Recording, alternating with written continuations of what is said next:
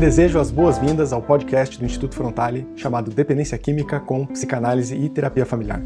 Eu sou Rafael Mestres e, junto com Nicásio Mendonça, nós coordenamos o Instituto Frontale, que tem como principais frentes de atuação o tratamento ambulatorial de problemas com drogas e a divulgação de conhecimento de qualidade sobre dependência química. Se quiser saber mais sobre nós, entre em nosso site www.institutofrontale.com.br.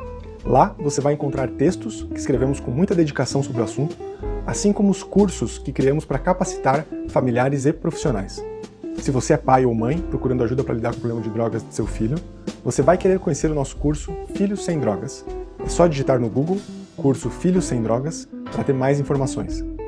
Se você é profissional da área, vai se interessar pelo nosso curso Intervenções Familiares em Dependência Química. Também encontra mais informações no nosso site ou buscando no Google.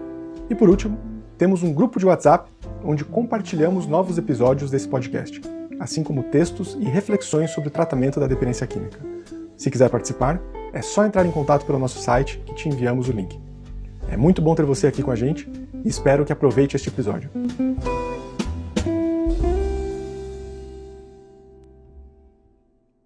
Há um tempo atrás eu ouvi uma palestra do Nicásio em que ele falava sobre sistema digestivo emocional.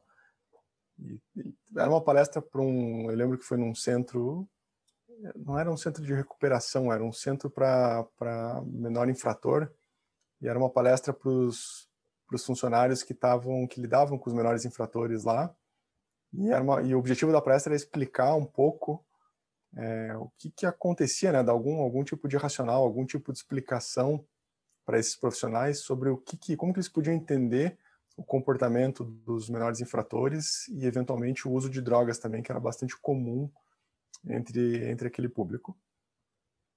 E hoje eu quero conversar um pouco com o Nicásio para explorar sobre essa imagem, né, essa metáfora do sistema digestivo emocional. Meu nome é Rafael Mestres, eu sou psicólogo, terapeuta familiar, especialista em dependência química Sou Nicásio Mendonça, psicólogo clínico de orientação psicanalítica, também especialista em dependência química. E hoje, Nicásio, a gente conversou um pouquinho agora sobre o quanto é, fica interessante né, esse formato de entrevista. Então eu quero te fazer pergunta mesmo para tentar entender ao máximo, explorar ao máximo essa imagem, que eu acho que é uma imagem muito válida para entender é, a questão da dependência química e do uso de drogas. Eu acho que tem bastante a ver também com o nosso primeiro episódio que falava sobre o papel das emoções na dependência química. Então, para quem né, não escutou esse primeiro episódio, vale a pena depois disso aqui, que acho que eles vão se complementar de alguma forma. É, então, a primeira coisa, Nicásio, assim, de onde que você tirou essa, essa imagem e o que, que ela significa? O que, que é esse sistema digestivo emocional do qual você fala? Então, acho que a primeira coisa importante, né, frisar que essa não é uma ideia original minha, né, é algo que eu venho pensando, mas que outros autores também propõem, é, essa, essa analogia da mente como sendo também um, um, um sistema digestivo muito semelhante ao sistema digestivo mesmo que a gente tem, né? Então, a mente tem um funcionamento muito semelhante ao do sistema digestivo ou digestório, né? Como algumas pessoas chamam. É, e aí eu acho que tem do, dois pontos assim que a gente precisa ter claro. Primeiro é um ponto de compreensão disso. Então a gente usa o, o sistema digestivo como um modelo de compreensão de como que a nossa mente funciona. E o segundo ponto é a gente poder ter claro, e daí esse é um dado, é uma informação, de que a nossa mente e o nosso sistema digestivo, nosso sistema nervoso central e o nosso sistema digestivo, eles têm uma formação ao mesmo momento no processo de desenvolvimento do embrião. Então, quando a gente pega lá as fases de desenvolvimento do embrião, as fases embrionárias, a gente vai perceber que o sistema nervoso central e o sistema digestivo eles surgem no mesmo momento. Então, isso também nos ajuda a compreender essas conexões tão grandes que existem entre como que a nossa mente funciona e essas reações que muitas vezes a gente tem até no sistema digestivo, né? As pessoas dizem assim, puxa, né, tô com um frio na barriga, tô com uma dor no estômago, né, gastrite nervosa, todas essas coisas elas têm algumas relações. E mais recentemente a gente tem estudos é, atuais que, que mostram que a gente tem células neuronais no sistema digestivo, da mesma forma que a gente tem no sistema nervoso. Então, o segundo centro que tem mais células neuronais é o sistema digestivo, né? Depois tem o coração, também que tem células neuronais, assim, mas o sistema digestivo ele é muito, muito inervado nesse sentido. Você está sugerindo que, que praticamente vai além de uma analogia só, ele tem uma vai relação quase que concreta. Tem, literal, né? Se a gente pega o desenvolvimento, realmente eles têm uma conexão.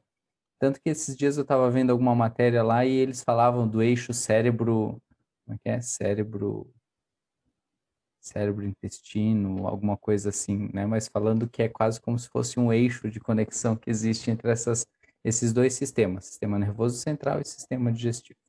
Então há uma conexão real, literal. E além disso, tem esse modelo que a gente usa e que alguns autores usam para pensar como que a nossa mente funciona. Então vamos lá, assim, eu, eu, lembro um pouco da tua explicação, mas de que forma que você pode explicar essa ideia sim, de uma forma simples para alguém que não é da área, assim, para alguém que não não tem conhecimento um, técnico. Um, um, um, exemplo e um modelo que eu gosto muito é da gente pensar, por exemplo, que, que a, a gente pode ter alimentos mais leves e alimentos pesados. Né? Então, se eu, se eu falar assim para você, olha, se você comer uma salada e for fazer uma atividade física, beleza, tranquilo né? O teu, teu sistema digestivo vai digerir bem, não, ele não vai ficar sobrecarregado com uma salada, né? Ou uma fruta, por exemplo. Agora, se, se eu falar assim para vocês, assim, vamos num rodízio, né, de carne lá, vamos numa churrascaria e a gente come lá, fica lá duas horas comendo, comendo, comendo, e daí come carne, come todo, tudo que tem no buffet de carne, e daí come sobremesa, e aí sai para fazer uma atividade física, o sistema digestivo vai estar tá sobrecarregado. Então a gente tem alimentos mais leves, mais fáceis, de mais fácil digestão, e a gente tem alimentos mais pesados. Além do alimento, a gente também tem quantidade. Carne por si só é um alimento que, né, que vai precisar de mais processamento no sistema digestivo do que uma fruta, por exemplo, né? Na nossa mente não é diferente. Então a gente, a gente, a nossa mente, ela processa, né? Tem, tem emoções mais leves e tem emoções mais pesadas.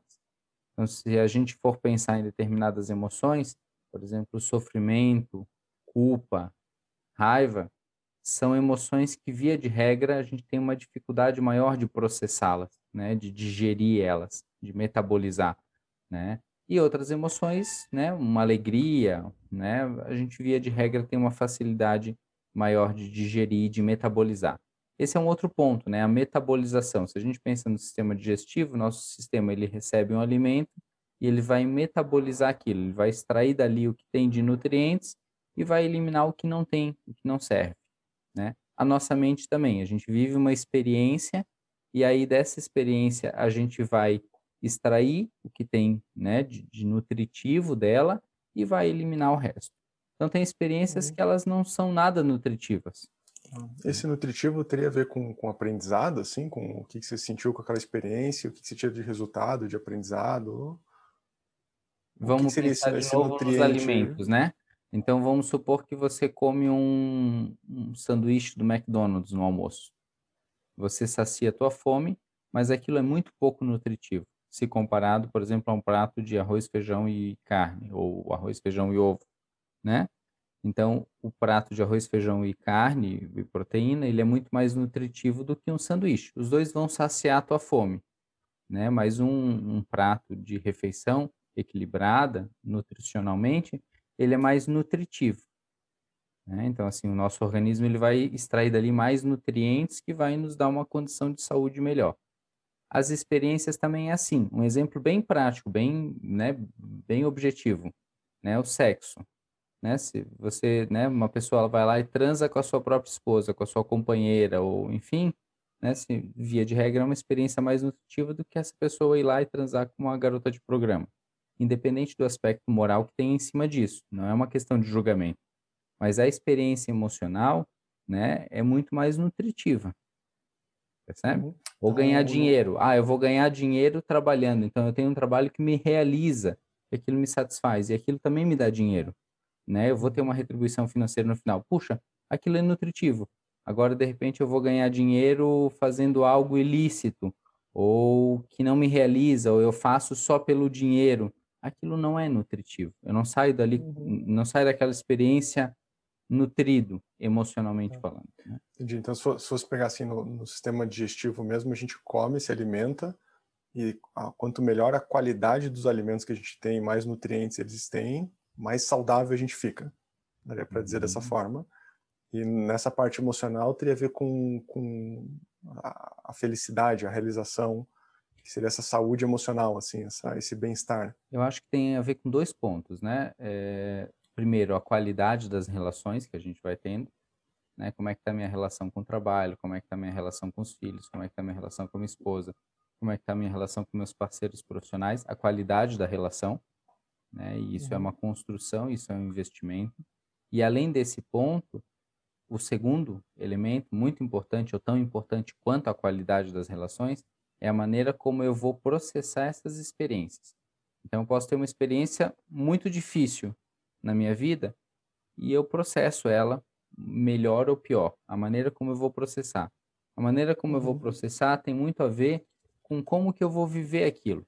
Né? Eu posso ter uma situação trágica, né? a perda de um ente querido de uma maneira trágica, ou a perda do emprego de uma maneira abrupta e inesperada. Tudo bem. Agora, como é que eu como é que eu processo aquilo? Como é que eu vou viver aquela experiência? De que maneira que eu vou pensar aquilo? Como que eu vou sentir? E aí eu acho que entra as formas como a nossa mente ela pode processar uma determinada emoção.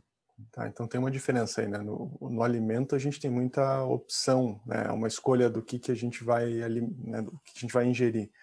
É, nas emoções me parece que não é tão tem né o exemplo do sexo que é uma é uma escolha também ou, pode ser uma escolha pode não ter escolha né não, você não tem como né, ter um outro tipo de experiência mas tem muita coisa que a gente vive que não é nossa escolha né que a gente vive por aquilo ali que gera um, um, uma classe de emoção e a gente vai ter que processar aquela emoção que ou não, né, ou não processar porque é uma emoção não processável, uhum. é, mas de experiências que não foram é, escolhidas voluntariamente. Sim.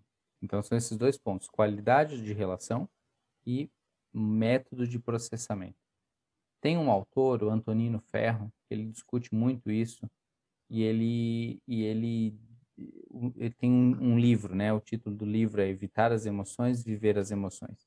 E o Antonino Ferro ele ele coloca ali uma classe conceitual muito interessante. Ele ele fala de emoções e ele fala de proto-emoções, seria um estágio anterior às emoções. Né? Então, é uma experiência que é uma proto-emoção e ainda não se transformou numa emoção. A emoção seria a experiência metabolizada. Então, eu passo por uma situação traumática na minha vida, por exemplo, e aí eu vou ter proto-emoções, né? como se fosse um estágio anterior às emoções. Se eu mentalmente consigo viver essas experiências, processar elas, pensar, sentir, né, elaborar isso na minha mente. E, e, não é que eu não vá sentir dor, que eu não vá sentir, não vá ter sofrimento, não vá ter angústia. Não é isso. Mas se eu consigo lidar com isso, isso se transforma em emoções. Ah, eu tô, eu tô com a impressão aqui que tinha ficado mais claro para mim na tua palestra do que agora. Deixa eu, deixa eu tentar pegar o ponto assim. É, porque, tá, agora tá me dando a impressão assim que é como se não, não dependesse tanto da é, você coloca nessa metáfora com alimento, bons alimentos geram boa saúde, né, e boas emoções gerariam né, uma, uma saúde mental e relações. É, mas daí me dá a impressão também que tem muito a ver com, com, com a digestão, porque assim, a gente vive uma experiência desagradável, uma emoção ruim. É, eu tenho a impressão que a gente pode crescer com aquela emoção, dependendo da nossa capacidade, acho que tem a ver com, com nossa primeira conversa é, sobre a musculatura emocional a nossa capacidade de gestão de qualquer emoção que seja, para poder extrair dela nutrientes que vão fazer a gente crescer e, e se aprimorar e, e, ter essa essa, é, essa eu não sei como é que dá para chamar de felicidade ou saúde mental ou bem-estar, enfim, que seria o, o, correlato à saúde física. É, a coisa vai por aí, assim, essa, essa metáfora ou não? Eu acho que a gente poderia pensar assim, né? É, viver o que a gente está vivendo, né? Sentir o que a gente está sentindo. Essa é uma é, é, muito comum a gente perceber que em situações difíceis ocorrem bloqueios, e essas experiências não são processadas. Então, vamos imaginar uma pessoa, ela, ela perde um emprego, por exemplo. Né? E isso desperta nela uma série de sentimentos e de, e de emoções ou de sensações e ela não consegue processar isso. Ou ela tem um término de um relacionamento né, de longa data, ou ela descobre que o filho está usando drogas, por exemplo. Uhum. Isso vai, vai trazer uma, uma carga emocional muito grande. Ela, ela não pode... digere. Oi? Que ela não digere, que não, ela não consegue digerir. A gente não isso. sabe se ela vai digerir ou não. Se ela digerir isso, se ela transformar isso, né, se ela pegar essa experiência e transformar, a gente vai ter uma experiência provavelmente de abertura, de expansão, de crescimento, de aprendizado, de desenvolvimento, o que o Bion vai chamar de aprender com a experiência, né? A gente vai poder aprender com aquela experiência, a gente vai se desenvolver, né? Por mais que tenha sido uma experiência extremamente difícil e ruim, entre aspas, mas ela foi uma experiência de desenvolvimento e de crescimento. Né? A gente amplia, a gente se desenvolve. Esse é, um, esse é um caminho. O outro caminho é essa experiência não ser bem processada. Então a pessoa ela bloqueou isso. E aí como é que não sai? Não conta daquilo. Não deu conta, né? Não seria, metabolizou. Seria como, sei lá, comer um alimento estragado, um, uma coisa contaminada, uma Isso. quantidade muito grande de alimento. Isso, exatamente. E daí tem uma intoxicação. Frente a uma intoxicação ou uma experiência que não foi bem metabolizada, o que, que a nossa mente vai fazer? Aquilo ali pode ser evacuado, entre aspas, ou aquilo ali pode ser né, jogado ou para o corpo a gente vai ter ali, né, por exemplo, assim, os quadros somáticos ou psicossomáticos que a gente vai chamar. Né? Então, essa é uma manifestação de experiências que não foram bem metabolizadas.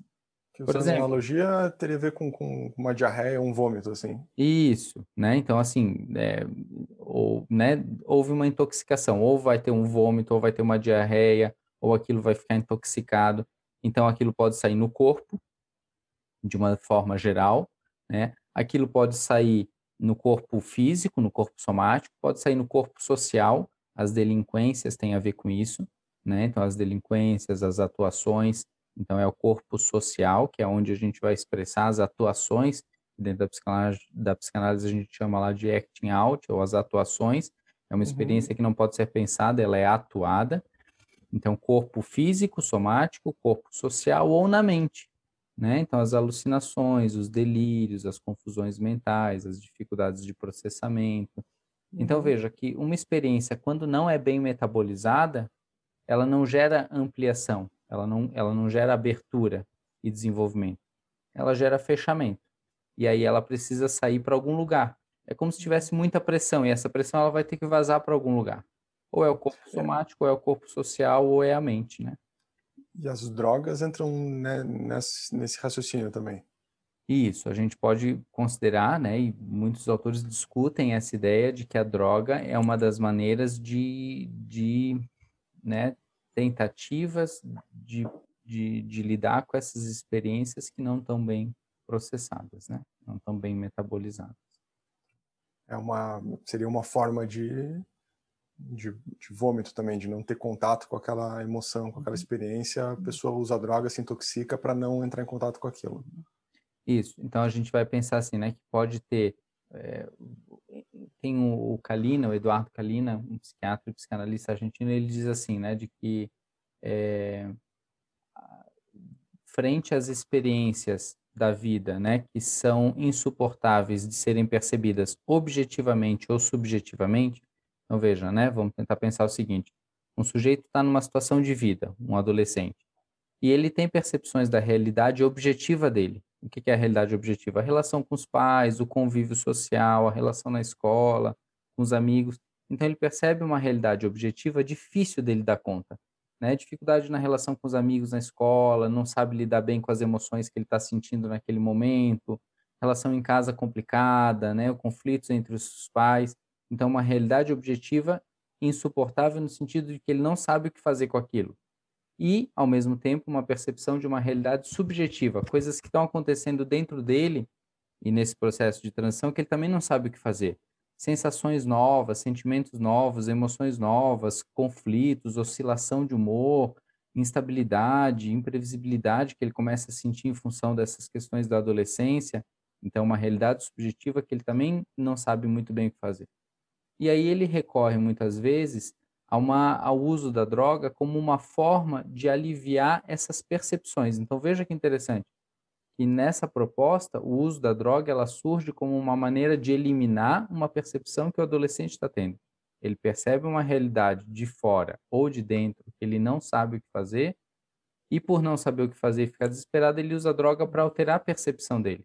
E daí quando ele usa a droga a percepção dele se alterou e aí ele não uhum. enxerga mais aquilo que ele estava enxergando antes mas não porque resolveu, mas porque ele alterou a própria percepção.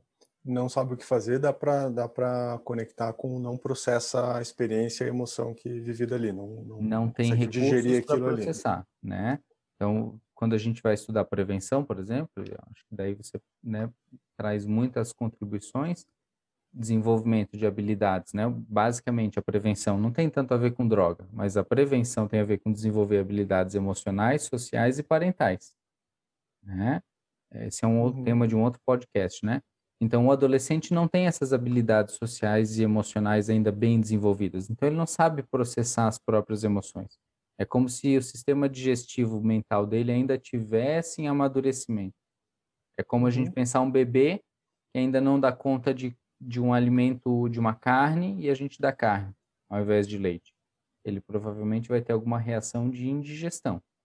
Ele não vai digerir, porque o sistema digestivo dele ainda não está maduro o suficiente. Uhum. Dá para dá dizer de forma simplificada assim de que é, o transtorno mental ou as doenças psicossomáticas e a dependência química seria uma espécie de vômito emocional. Sim, é, vômito no sentido de que essas experiências não estão podendo ser processadas, daí saem na mente, né? Elas vão se manifestar uhum. na mente, né? Porque são alterações são, são... da mente isso, né? É, porque eu, eu, fico pensando assim que o, o, vômito e a diarreia são formas de, até de proteção do organismo, né? Porque, por exemplo, um alimento intoxicado, eu não posso manter contato com aquele alimento porque ele vai me, prejudicar. Então, o corpo se defende dessa forma. Elimina. E me parece que a, a mente, ela, ela também se defende dessas emoções com essas estratégias. Uhum. Né? Com, com um transtorno mental, a dependência química ou a delinquência. É uma forma de defesa até de, de uhum. emoções muito é, não, não, sei se dá para julgar como muito, muito isso ou muito aquilo, mas emoções não digeríveis por aquela pessoa. Muito primitivas, talvez, né? Experiências primitivas no sentido de que não são possíveis de serem digeridas ainda, né? Uhum. E, e, daí, se for pensar no processo psicoterapêutico com base nisso, é, não sei, me vem duas possibilidades, não sei se, dá pra, se é por aí mesmo, mas que um, conseguir é, identificar essas emoções eventualmente até fragmentar elas para que elas se tornem mais fáceis de serem processadas, pegar por, por partes, né, e talvez trazendo aos poucos isso durante uma terapia, e por outro lado fortalecer o sistema digestivo emocional, né, que ele tenha mais condição de poder lidar com as emoções que ele for viver, ou que, ou que viveu já, que, para que ele possa digerir aquilo e extrair daquilo esses nutrientes, esse crescimento que, que poderia, que, que aquela experiência, aquela emoção pode oferecer. Eu acho que sim, é, e eu pensaria, eu acho que isso faz algum sentido. Só fico pensando assim, em termos práticos, né, como é que isso acontece? É muito pela experiência de junto com o terapeuta no processo terapêutico e vivendo essas emoções e podendo dan e, e dando conta de desenvolver isso, né? uma coisa que eu falo que eh, às vezes é difícil da gente visualizar, né? É, a gente não vê o a gente não vê o desenvolvimento no processo terapêutico acontecendo, né? A gente não vê ele acontecendo, a gente vê os resultados dele.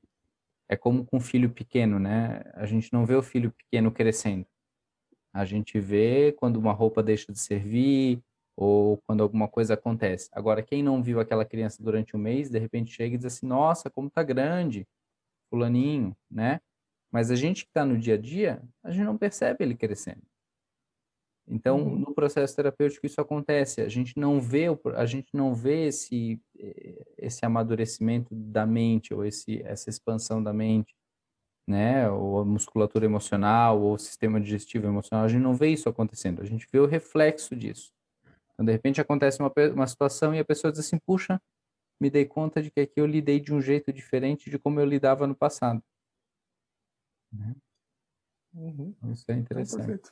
Acho que ficou bem, bem, bem clara essa imagem. Assim, acho que é uma imagem muito boa para para entender as, principalmente os sintomas que a gente fala, né, que seriam essa ideia dos transtornos mentais, do, das questões psicossomáticas e da dependência química que, é, não sei, na prática eu observo nos tratamentos, isso faz muito sentido, né, o quanto a dependência química e o uso de droga vem a serviço de não, não entrar em contato com, com uma classe de emoção que a pessoa não dá conta de lidar ainda. Uhum. Então, uma imagem muito boa. Legal. Obrigado pelo papo, foi muito bom. Valeu. Até semana que vem. Até. Um abraço.